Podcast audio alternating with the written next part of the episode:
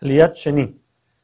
Ahora nos dice la Torah que cuando van a llegar a la tierra de Israel, entonces van a pedir un rey, así como todos los pueblos tienen un rey, nosotros también queremos un rey.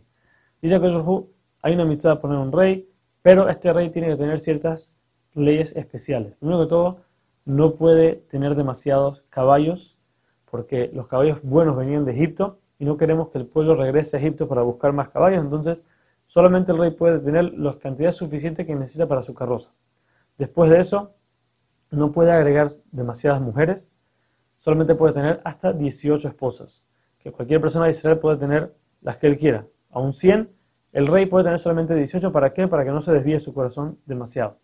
Por último, no puede tener demasiada plata, tiene que tener lo suficiente para poder controlar, para poder estar bien, pero no demasiado para que la avaricia no se le suba a la cabeza.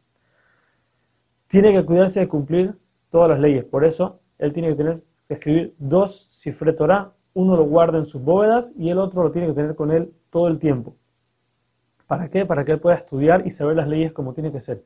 Dice la Torah, si el rey va a cumplir las leyes de la Torah y las leyes de los hajamim, de los rabinos, y aún las mitzvot, mitzvot chiquitas que los profetas le, le encargaban, entonces eso va a hacer que su reinado siga en él y en su familia más adelante. Pero si no, entonces va a perder, así como pasó con Shaul Amelech.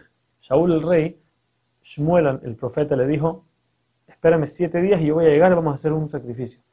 Shaul esperó siete días, pero no, no esperó que terminara los siete días, sino que en el séptimo día vio que Shmuel no llegaba e hizo el sacrificio sin permiso. En ese momento llegó Shmuel y le dijo, por no hacer caso, entonces perdiste tu reinado. Eso es lo que pasa cuando el rey no cumple aún algo, una cosa chiquita que el profeta le ordenó.